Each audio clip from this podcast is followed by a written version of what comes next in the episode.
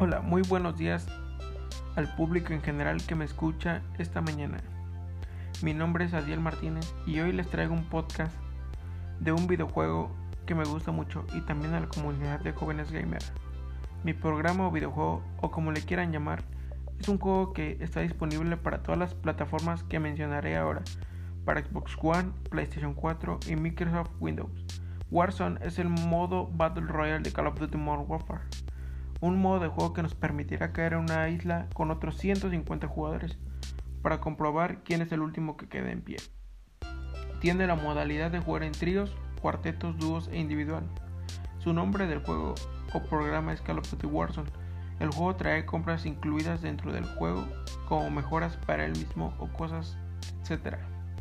Call of Duty Warzone es un videojuego gratuito lanzado el 10 de, de marzo del 2020 como parte de la franquicia de Call of Duty Warzone.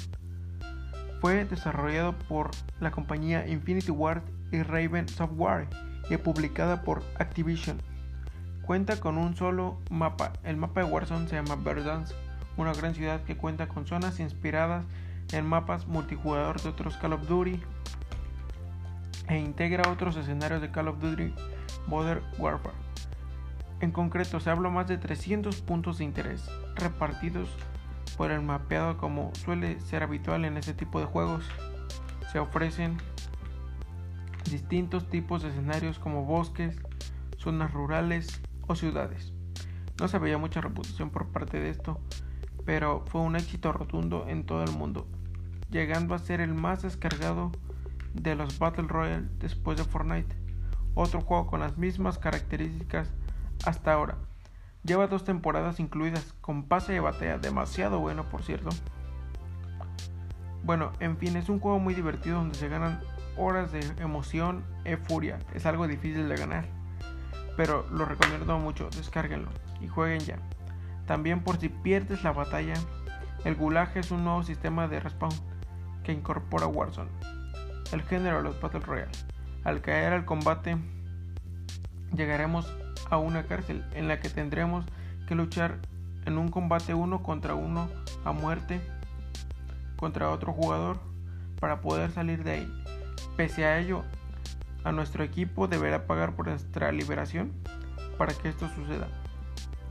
Además de eso, tiene vehículos para poder moverse por el mapa o también recorrerlo a pie. Contaremos con 5 tipos de vehículos, además de este, por supuesto, como ya mencioné, recorrerlo a pie. Los vehículos se reparten entre quads, jeeps, sub, familiares, camiones de carga y helicópteros. Solo el primero se limita a dos jugadores, mientras que el resto será para cuatro jugadores. Y en caso del camión también se permitirá guardar equipamiento. Bueno, esto quiere decir que hasta el momento solo han metido esos vehículos, pero habrá más y demasiadas temporadas nuevas que traerán muchas sorpresas y compras a lo desmedido. Bueno, agradezco que me hayan escuchado esta mañana. Les envío, les envío un cordial saludo y muchas gracias a mi docente, la maestra Marcela Altamirano, y a todos los que me escuchan esta mañana. Nos vemos y hasta pronto. Muchas gracias.